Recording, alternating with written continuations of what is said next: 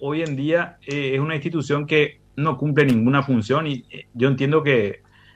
es un despilfarro de, presupuesto en este momento y aparte contribuye a, a una mala reputación de instituciones y órganos de control y específicamente aquellas que trabajan en el ámbito de los derechos humanos, de los derechos colectivos, de los derechos difusos. Hace más mal que bien hoy en día. Creo que con Godoy se tocó ya fondo definitivamente eh, y fue un golpe duro el que nos dimos contra un fondo seco, rocoso. Porque quien estaba antes ya de alguna manera delineó el perfil eh, desde el punto de vista de lo que las élites políticas en nuestro país, especialmente aquellas que, que detentan el poder, eh, y me refiero sobre todo a la ANR y, algunos sectores del PLRA especialmente, y no solo el PLRA, que, que a lo largo del tiempo han sucumbido a, a, a, eso que, que, el poder eh, en nuestro país, y me refiero al poder político, pero también el económico, porque el defensor del pueblo tiene muchas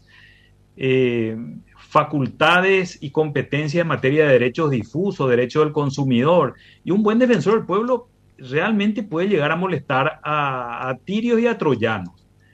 Entonces, ¿qué es lo que se hace? Se busca a alguien que no vaya a molestar, se busca a alguien que esté ahí y pueda y permita que nuestro país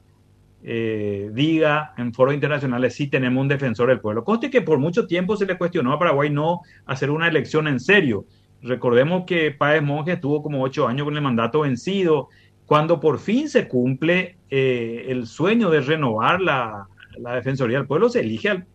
peor candidato. Yo creo que de los setenta y tantos que, nos postulamos en aquella oportunidad, sin duda hoy eh, el menos capacitado, el que reúne, digamos, menos virtudes personales y cualidades necesarias para el cargo. Lo más grave de todo esto es que se lo haya reelegido.